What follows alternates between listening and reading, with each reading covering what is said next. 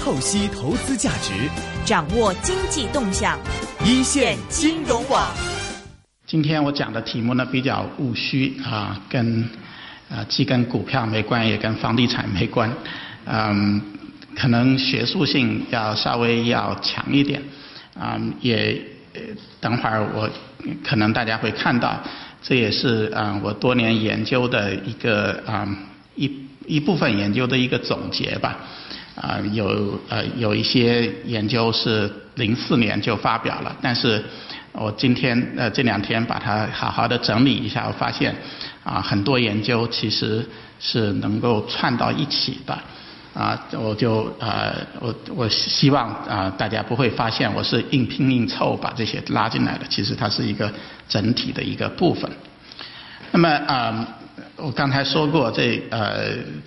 今天要讲的内容呢，来自于啊多年做的研究，这些研究呢也是有很多的啊合作者啊，我呃首先啊要向他们致谢啊，我就不一一的读他们的名字了。那么啊，我今天呃想讲的大概的内容，大致的这个提纲呢是这样子的。我先啊首先讲一下我们的经济发展的制度基础的一些。啊，一些啊度量啊，有有有不同的机构对这个制度的质量来进行度量。我们来看，我们啊在全世界处于什么样的一个啊地位？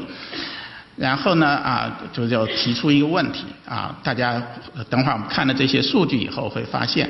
我们的啊制度的质量啊，如果用这些正式的这个指标来看的话，并不是质量特别高。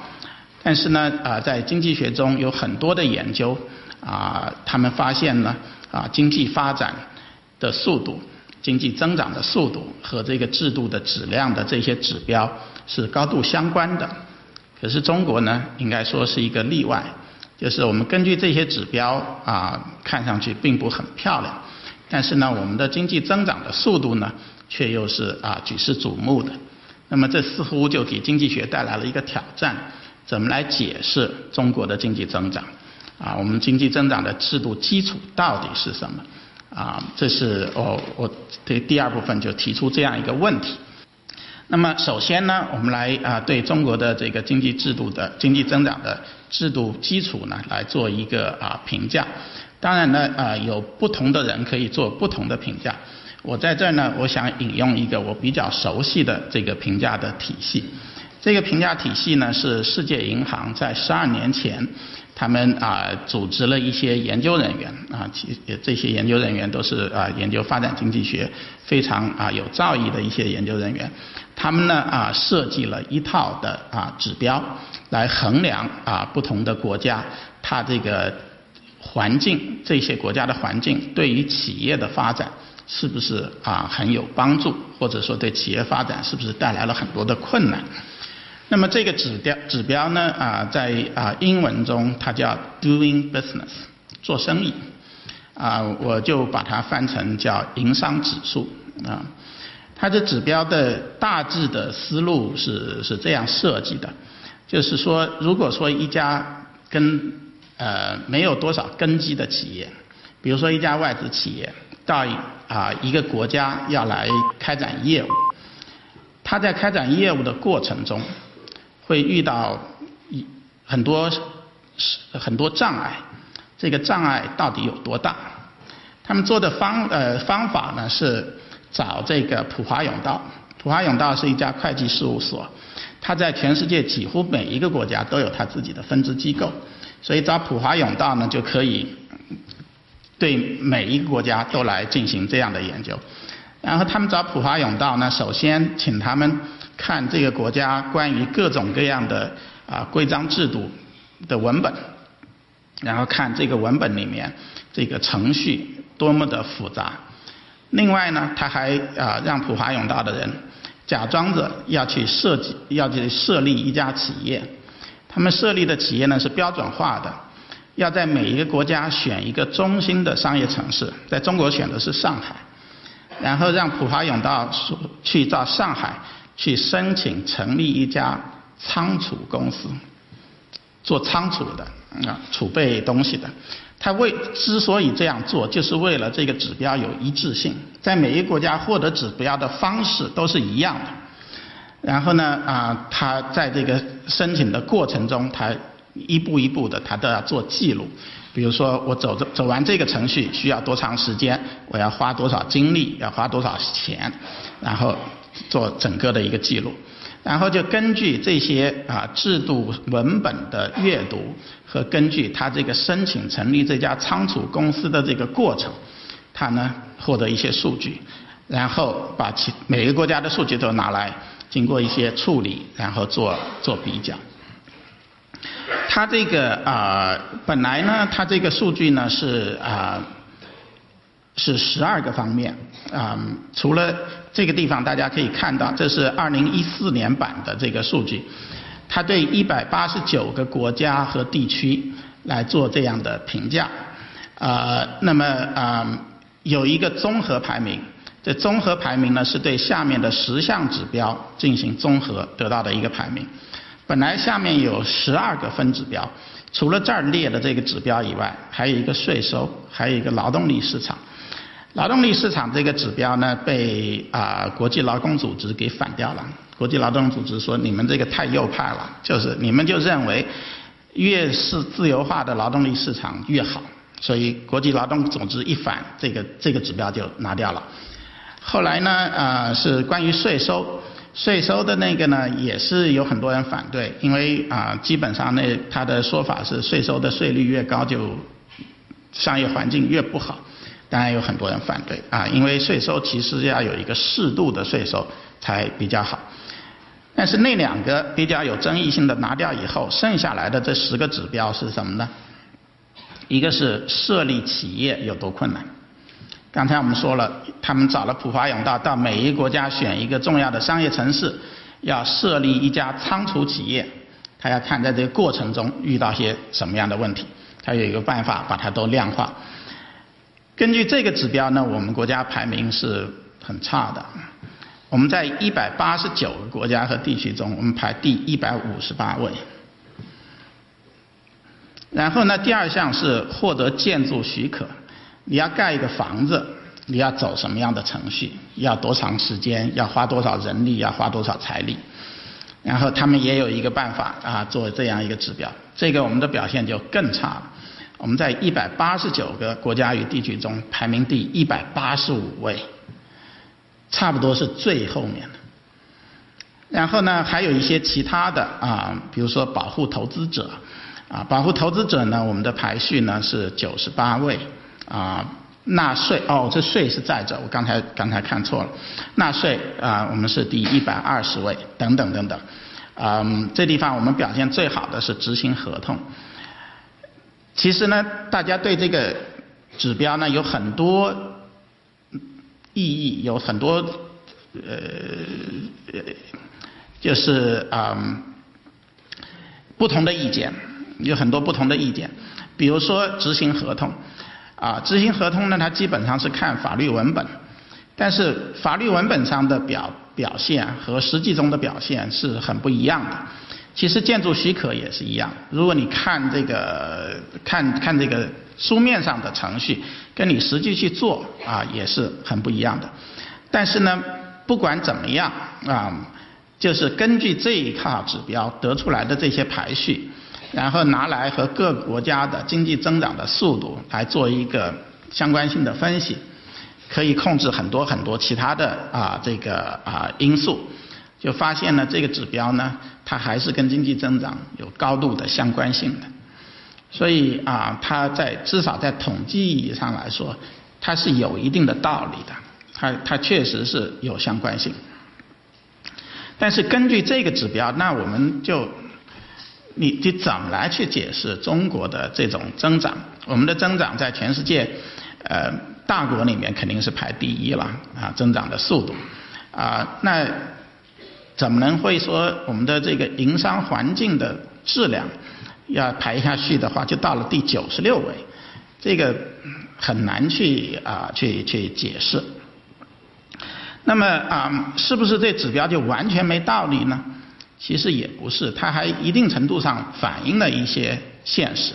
啊，它有很多问题啊。我我我曾经参加过世界银行组织的一个啊专家组对这指标进行评估啊。当时世界银行组织了一个十个人的专家组啊，我呃十个人来自十个国家，我有幸呢是呃代表中国的呃这个学者参加那个专家组。我们提了很多很多的问题啊，但是呢啊我们也呃。那专家组里面有一些是学者，有一些是官员，也有一些是来自商界的。那里面的学者基本上都认为这套指标呢，它有它的学术的意义。那么，那我们来看一些啊，我们日常生活中观察到的事儿，是不是跟这个指标有一定的啊相关性？比如说，这里指标里面有一项很重要的是保护投资者。我们对产投资者的利益是不是有特别好的保护？当然，嗯，你可以说有，也可以说我们还有很多的问题。啊，呃，举一两个例子，啊，跟我们现在啊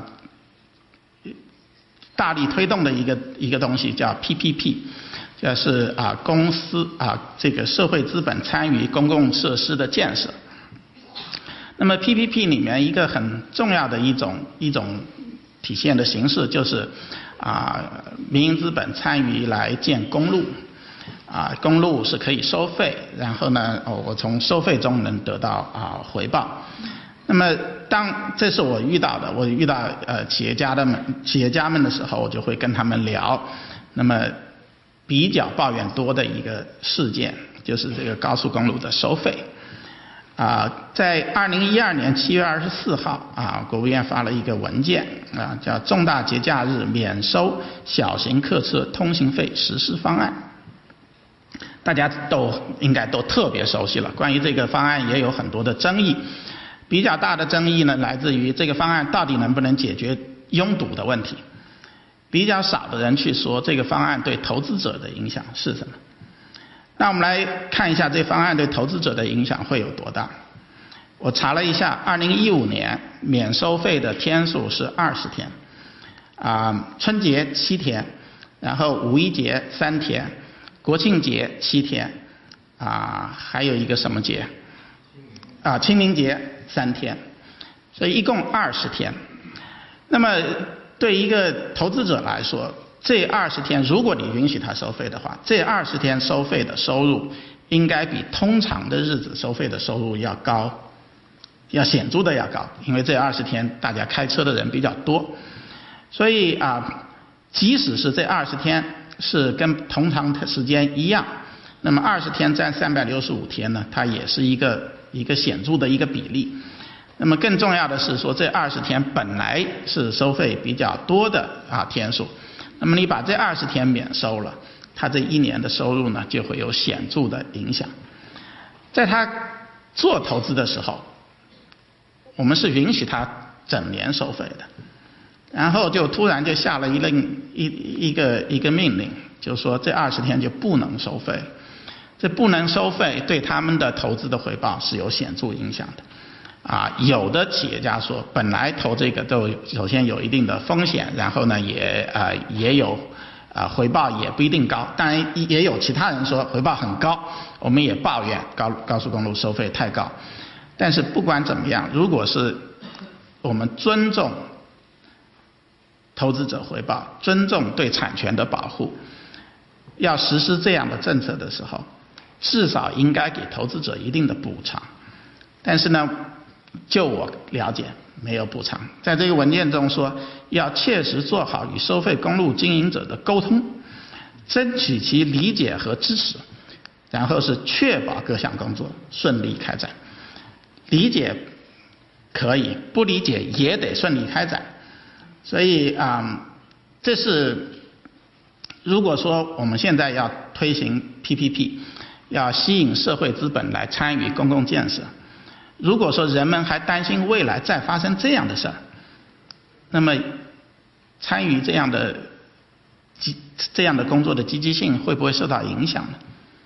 这是一个问题，这是啊一个例子。其实啊这个例子呢，因为跟我们很贴近，所以我今天拿这个例子来讲。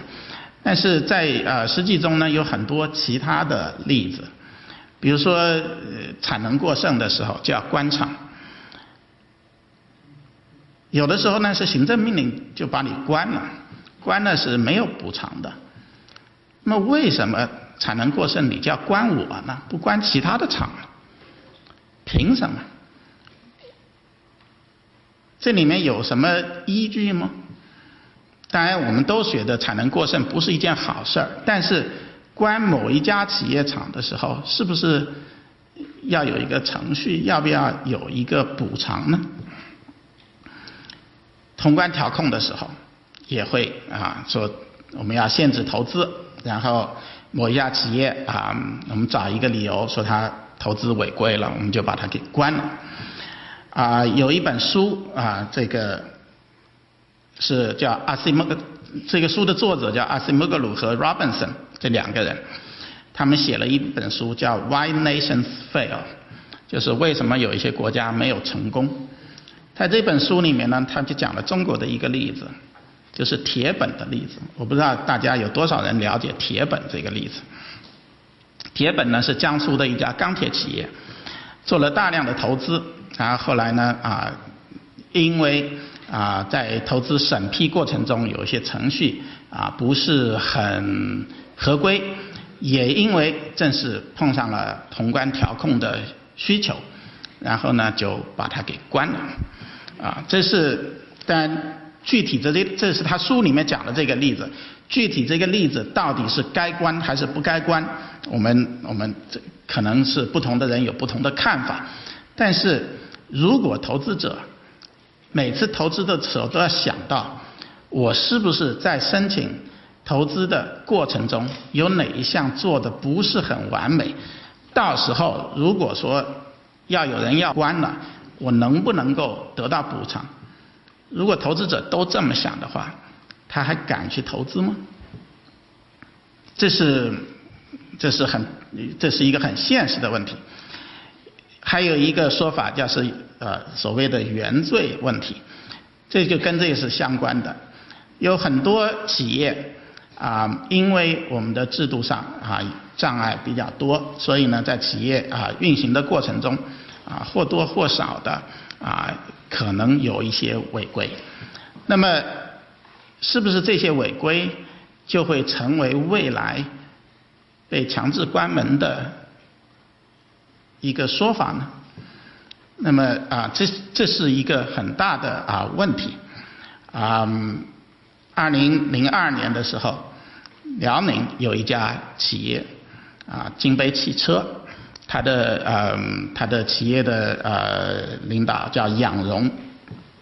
现在这个企企业家他已经不在国内了，他跑出去了，这个情况就是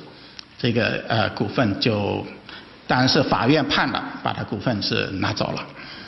那么有各种各样的就是这样的问题，其实很多企业都都面临着。那么呃啊，可能大家也会知道，有一些企业啊，就就就面临着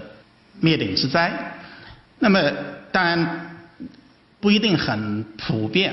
但是人们要规避风险的时候，都会想着最差的情况。对我来说，最糟的可能性是什么？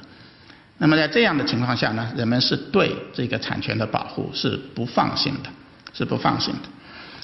那么啊，刚才我们讲的这些指标里面，产权保护啊，保护投资者的利益。关于其他的啊，比如说刚才讲的，说要得到建筑许可啊，是我们排名特别差，一百八十五位。我一直不相信啊！我在世界银行跟他们，我去参加这个评评估的时候，我说中国盖了这么多房子，要是都像你们说的这么造，那可哪有可能盖这么多房子呢？确实啊，我们的房地产发展很好，我们的建筑业发展的也很好，我们建筑业占 GDP 的比重在不断的增加，不可能像他们想的那么差。后来我看到了这篇报道，这是二零一四年九月二十六号《现代快报》上的一篇报道。叫企业盖栋楼要交九十五种税费，盖一百九十二个章。我呢，啊，我是记不得。你要叫我把那税费都说出来，我肯定说不出来。啊，因为我我我看了一下，里面非常复杂。那再盖一百九十二个章，那就更记不得了。就里里面有各种各样的呃审批的程序。那么这盖章呢，需要经过三十几个部门。啊，有的部门要盖多个章，啊，那么啊，有些章呢要很多部门里面很多签完签很多人签完字才能盖，并不是说我到那儿马上就能盖得了章。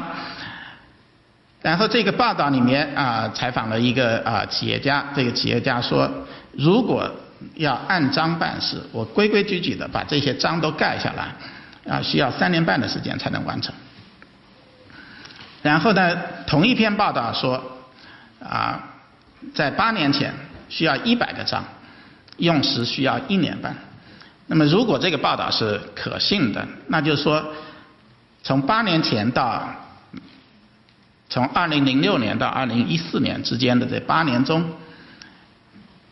用时从一年半变成了三年半，盖的章从一百个增加到了一百九十二个。那这是这是问题啊！这每一个章都要花很多时间，都要花很多精力啊！这是那么刚才我们说过啊，看了这些指标。听了这些例子，看了这些报道，似乎就绝望了。我们的经济怎么可能发展呀？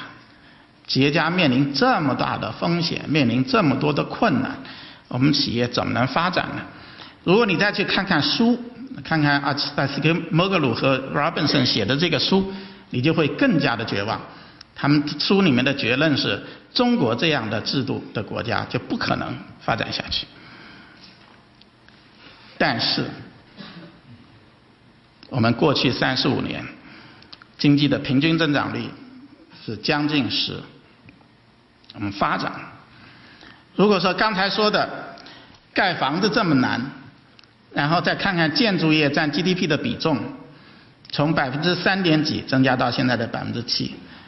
没见得说盖房子在难在这地方影响了建筑业的发展。那个经济增长的指标大家都知道，我们百分之平均百分之九点几。然后刚才说的这个特别难的这个盖房子的事儿，好像也不是问题，房子也盖了，建筑业也发展了，这到底是怎么回事？所以这地方就有一个问题。一方面我们看到这些衡量制度的这些指标啊，我们看上去不漂亮。啊，然后你要问，呃，也能找到很多事例，这些事例说明啊，做企业家不容易，但是呢，经济有发展，这是我我想回答的一个问题，我想回答的一个问题。那么呢，啊，我我下面这一句这一段话，这就是我今天想讲的啊啊想讲的核心，就是在中国经济发展的过程中。地方政府，它起到了至关重要的作用。他们起到的作用是什么呢？他们成了企业的保护者，也并不是对每一家企业，但是大部分地方政府对大部分企业来说，它成了它的保护者，也成了它的帮助者，也成了它的推动者。这是。就是尽管我们普惠的制度化的营商环境还不完善，根据刚才我们说的那一套指标，确实是啊，看上去不是很漂亮。但是呢，地方政府有能力，也有激励、有动力，为某些企业提供特殊的帮助和保护。然后这样的特殊的帮助和保护，就帮助企业克服了不良的营商环境对企业发展所造成的障碍。这是啊，我我我想我想讲的啊一个主要的一点。那么我们下面看看地方政府是怎么样来来帮助啊企业的。我我举一个例子啊，这是我去某地调研啊，然后看到的他们的一个啊招商引资的流程。在这招商引资的流程中呢，有这么几步。啊，第一步主动出击，寻找优质意向投资者。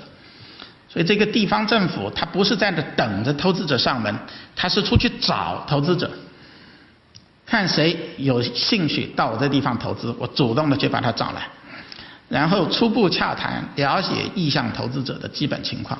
我要看他需要些什么，在我这投资可能面临什么样的困难。然后深入研究对投资项目进行可行性分析。我不仅要帮他解决困难，我还要保障，我还要对他进行可行性分析，要知道他是未来是有发展前景的。我不愿去帮一个我认为他没有发展前景的一个企业。所以呢，我既去主动的找这些投资者，我还要去找好的投资者，然后考察服务，为企业物物色合适的厂房和土地，最后呢啊，跟这个企业商定了一个一个合同，类似合同或者是啊或者是呃投资意向书啊，有各种各样的名字。然后最后领导审批，然后最后项目项目正式签约。所以在这个招商引资的这个过程中，我们可以看到呢，地方政府它是花力气去寻找啊这个啊潜在的啊有有有盈利潜力的这样投资者，然后呢去啊为他们啊提供啊这个啊他们需要的这些资源，比如说这地方土地、厂房。啊，如果你再细谈的话，你会发现他们可以在各个方面提供啊帮助。比如说你贷款啊觉得成本高，地方政府可以利用地方的财财政的能力来给你贴息。啊，如果啊主要的员工发现啊是是要从外地引进主要的技术骨干，啊这个技术骨干有孩子在当地上学有点困难。然后地方政府会安排这个主要的骨干的孩子上当地的好的学校，啊，如果是啊，如果在这个呃这个企业审批的过程中，啊，在哪个部门卡了壳儿，然后地方政府会有专人负责帮助你解决啊这样的问题，帮助你协调这样的问题。所以对于地方政府认定的这些企业，他想帮助的这些企业。他是想方设法帮助你在这个地方成功，这是啊，这是啊一个一个情况。那么啊，刚才我说的，我说这个是呃关键的这一句里面啊，我把它几个词给它啊给它强调一下。一个是普惠的营商环境还不完善，第二是地方政府有能力来提供帮助，第三是地方政府有激励来提供帮助。所以呢，这是一个啊，我们把它叫做一个特惠模式，而不是普惠模式。不是说每一家企业的人来了啊，我都帮他孩呃企业的员工所有的孩子都解决教育问题。我给每一家企业都有贴息贷款，我给每一家企业都给他物色一块地，不是，而是选定的这些重点企业，我给他提供帮助。如果不在我视线之内的，或者没被我选上的，对不起啊，你们啊。自己找办法，自己想办法。那么啊，这个呢啊，我们嗯，那么如果讲的更细一点，这样的特惠模式呢，有以下几个啊元素。首先，有很多可选的企业，不同的企业呢，它盈利的潜力并不一样。如果所有企业都一样的话，那问题就就就就呃就不一样了。那么啊，企业的盈利潜力不一样。那么啊，第二个元素是因为普惠的制度不够完善，如果没有政府的帮助和保护的话，这盈利的潜力不一定能实现。啊，这企业盈利的能力，比如说他担心受怕，啊，担心害怕，到时候是不是厂子会被关掉了？那么如果没有保护，他就不愿意投资，或者是投资的规模可能就不够，或者想各种办法来来来规避啊，这个来保护他自己。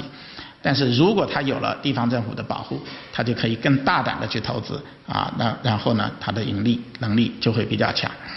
所以没有政府的在这个普惠的制度不够完善的前提之下，如果没有地方政府的这个保护和帮助，他们可能啊就盈利能力会比较弱。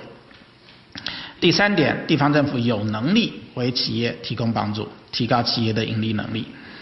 但是呢，地方政府提供的帮助的资源是有限的，他就不可能帮助所有的企业，只能帮助某一些被选定的企业。比如说，经常帮助的一个方式是地方政府给企业找一块地。那么地土地的供给是有限的，我不可能给所有要到我这来的投资的人，我都给他啊给他一片优惠的土地。那么它只能啊给某一些啊企业来来提供。我刚才说的所有的帮助啊，贴息贷款，然后给孩子解决教育问题等等等等，都是啊有限的资源。啊，第四点，为什么地方政府有这么强的激励，有这么强的动机来帮助这些企业？那么呢啊，你可以说啊，地方政府要追求 GDP。啊，后面我会想说，追求 GDP 不能解释我们的这个模式。啊，我们是认为地方政府帮助企业的激励来自于去从企业中获得收益。收益这个词呢，我希望呢，我呃用一个很广义的解释。这个收益呢，它包含成就感。我帮助一家企业，我认呃做一件。了不起的事儿，我认为啊，比如说，我认为光伏是一个大有前景的这个呃产业。我帮助一家企业在我这本地区建立了一个巨大的一个光伏企业，我有成就感。啊，第二啊，我们地方政府官员也要考虑晋升。如果说这个企业很成功啊，它也可以成为啊地方官员晋升的资本。第三，这个企业可以创造税收，可以创造就业等等。啊，可以啊。第四，也许这个企业还可以提供其他的可供地方政府可以支配的这样的资源。啊，所以这种收益，地方政府帮助企业，从这个帮助企业中所获得的收益可以是多方面的。但是呢，啊，这是这些收益为地方政府帮助企业提供的动力。另外，在这个呃模式里面，就是。地方政府并不是帮每一个企业，啊，因为它资源有限，那么他会选择一些啊企业，他选择帮助哪些企业呢？选择那些能够给他带来最大收益的那些企业。哪个企业能给我带来收益大？收益刚才我说了是广义的收益，可以包含多个方面。它综合各个方面看，这家企业我值得帮，我就去帮；不值得帮，对不起。那么啊，我们把这样的一个方式，这样的一个模式叫做特惠模式，啊，叫做特惠模式。之所以叫做特惠模式，就是因为啊，最后一点，它啊没有，它不是帮助所有的企业，因为它没有能力帮助所有的企业，它只帮助那些他认为值得帮助的这些啊这些企业，所以我们把它叫做特惠模式。跟特惠模式相对的就是这些措施，所有企业都可以享受。啊，这些对企业的帮助或者对企业的保护，所有企业都有可以同样的享受，啊，没有差别，这就是普惠的模式。那么啊，这种特惠的模式对经济增长可能产生什么样的影响呢？如果说有普惠的制度，啊，普惠的制度非常完善，啊，企业要想获得资金，在市场上就可以获得资金；要想获得土地，在市场上就得获得获得土地。啊，要想获得员工，在市场上也可以啊，没问题啊。孩子要获得教育啊，也可以啊，在市场上来来找到啊这些啊比较高质量的学校等等等等。问题是在普惠制度不完善的情况下，在我们刚才说到的这个各个方面都有很多障碍的情况下，如果没有人来帮他，他就要。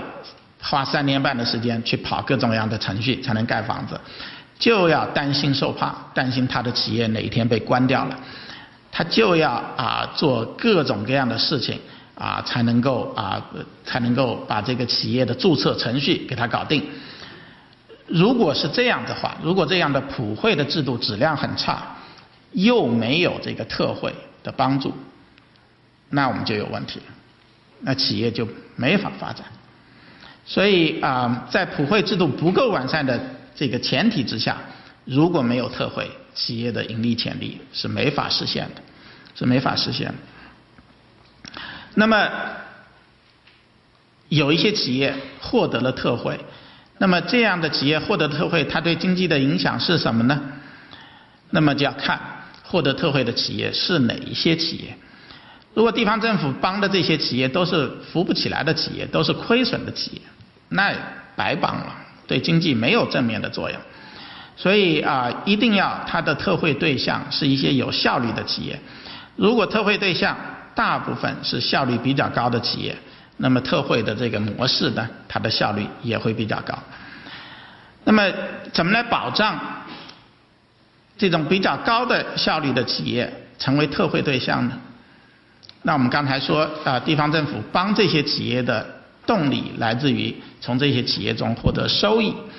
那么啊，如果说地方政府能从效益比较高的企业中得到更多的收益，那么他就愿意去去帮这些企业。所以呢啊，这个时候地方政府选择的这些对象和社会啊，为了达到这个社会的效益的最大化，所应该做的选择差别不大。所以这是啊一个啊另外一个条件。那么如果这些条件都满足，这个特惠呢？它就在一定程度上能够改善经济的效益，能够啊为经济增长啊提供啊提供呃推动力。当然，并不是说特惠的制度没有问题啊，其中有一个问题是，如果我帮了一家企业，我花了力气帮了一家企业，然后另一家企业进来要跟我已经帮过的这家企业来竞争，那我就想。我前面花了好多精力扶持了一家企业，我愿不愿意让它失败呢？我不愿意让它失败，因为我要再帮另一家企业，我又要花很大很大的力气，又要用很多很多的资源，而我的资源是有限的。我帮了一家，我就希望它成功。如果新来的一家对我原来的企业构成了竞争，使得我原来的企业可能失败，我会帮这家新的企业吗？不会，所以呢啊，这样的一个特惠的模式，它可能会造成这种准入的障碍。那么，在中国这个问题不是那么严重，就是因为如果我一家企业我想进入市场，在这个地方我得不到帮助，我可以跑到另一个地方试一试。不同的地区之间它是有竞争的，所以我在这地方进入不了市场。我可能可以在另一个地方来进入市场，那个地方它没有一个现有的企业，它已经在这个跟我竞争的，所以呢，我我进去，地方政府是欢迎的。所以啊，就是这种特惠模式可能带来的这种转入障碍，可能是啊，是因为我们地方之间的地区之间的竞争可以得到一定程度的啊解决。所以当这个问题解决了，我们。这个特惠制度啊，可能就会啊，就就就会起到的正面的作用就会比较大。在这讲这几个方面的时候呢，我们都会有一些反例，比如说在有一些国家，我们讲这个特惠模式，在有一些国家政府的力量特别的弱，他想帮你也帮不成。比如说这个地方基础设施很差，没路。他政府没有能力修这条路，这个企业他就不愿意去去在那地方投资。所以特惠模式的一个很成成功的一个很重要的一个关键点是地方政府有能力来帮助你，有能力来帮助你。所以这是特惠模式有三要素：第一要素它有能力；第二他有能力，他不一定要用他的能力，他必须要有激励来帮你。啊，而在中国呢，啊。我们的啊制度中为这个啊地方政府提供了很多的激励啊，让他啊来来帮助企业。第三个就是我刚才讲的，地区之间有一定的竞争，我在这个地方不能准入，我可能在那个地方获得准入，所以分权减入了特惠带来的准入的障碍。这三个要素缺一不可，如果没有这三个要素。我们这种我刚才描述的特惠的模式，它就它就不能够啊有效的促进经济的发展。这是啊这是三个啊特惠模式的三要素。那么可能有一些呃听众要问，我们都经常说的是中国地方政府之间它有 GDP 的竞赛。我之所以地方政府做这么多对经济发展有益的事儿，是因为地方政府有激励要促进 GDP。我要跟别人比，我的 GDP 增长的比别人快了，我才能够有呃出人头地。那么这是一个常常用来解释中国经济发展的一个啊一个啊一个理论，就是所谓的叫 GDP 锦标赛模式，GDP 锦标赛模式。那么啊，我和我的合作者认为呢，我们的特惠模式和 GDP 锦标赛模式尽管有相似之处，但是呢有本质的差别，有本质的差别。那么差别在哪儿呢？其实这个 GDP 锦标模赛模式它不能解释很多事儿，比如说地方政府。如果是 GDP 锦标赛模式，地方政府的激励就是来自于促进当地的 GDP 的发展。那么对发展来说，你不在乎哪一家企业发展，只要企业能发展，能够创造 GDP 都有好处。所以这个时候呢，啊，这个地方政府呢，应该是积极的改善普惠的制度，让所有的企业都能从这些地方政府所所进行的改革中得到好处。所以啊，GDP 锦标赛模式之下，地方政府有激励积极改善普惠制度；而特惠模式下，改善普惠制度的激励是有限度的。啊，它也有一定的成激励要改善普惠。啊，如果说企业面临的困境困难难度太大，我去帮也帮不了他，那呃我从中得到的好处，呃我我就就不能促进经济的发展。所以啊，他有一定程度的激励要改善普惠的制度，但是呢，他又不希望企业对地方政府没有所求，否则他怎么会听我话呢？我想叫他搞光伏，他非要去建饲料厂，比如说，那我的成就感，我我认为光伏企业是最好的，世界的前途就在这儿，你去建一家饲料厂，太没技术含量了。我就会不愿意支持这家饲料厂，而愿意支持光伏企业。这是他成每个人有他自己的成就感的来源，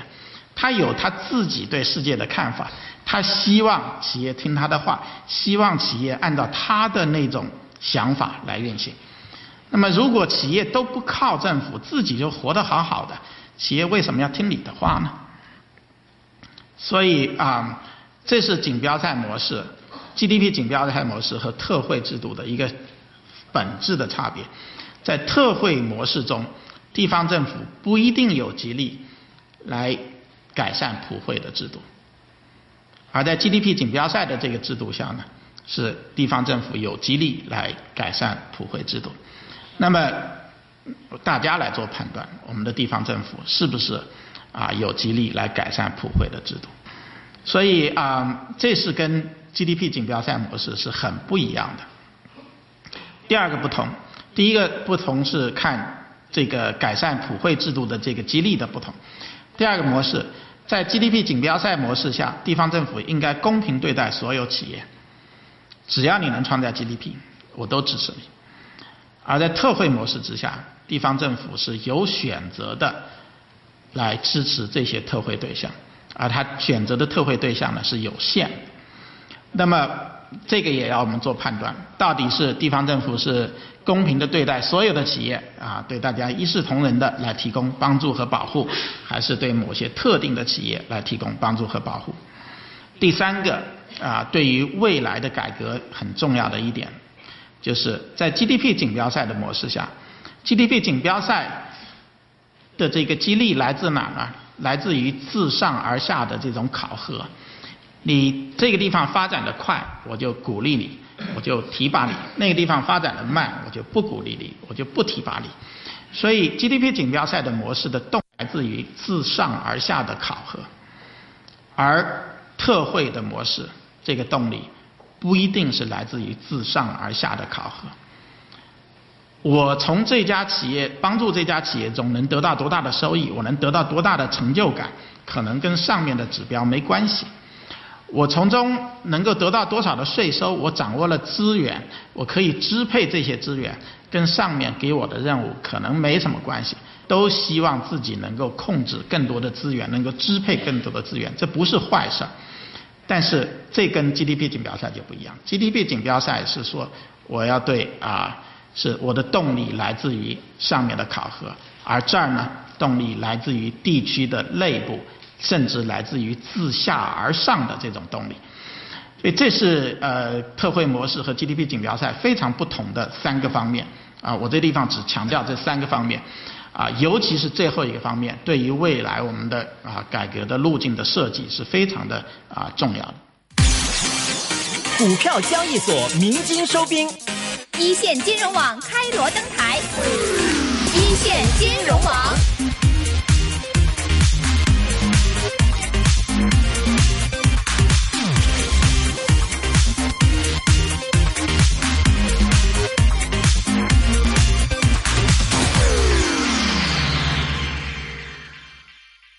你知道我正在看着你，girl。你知道就发生在这一刻。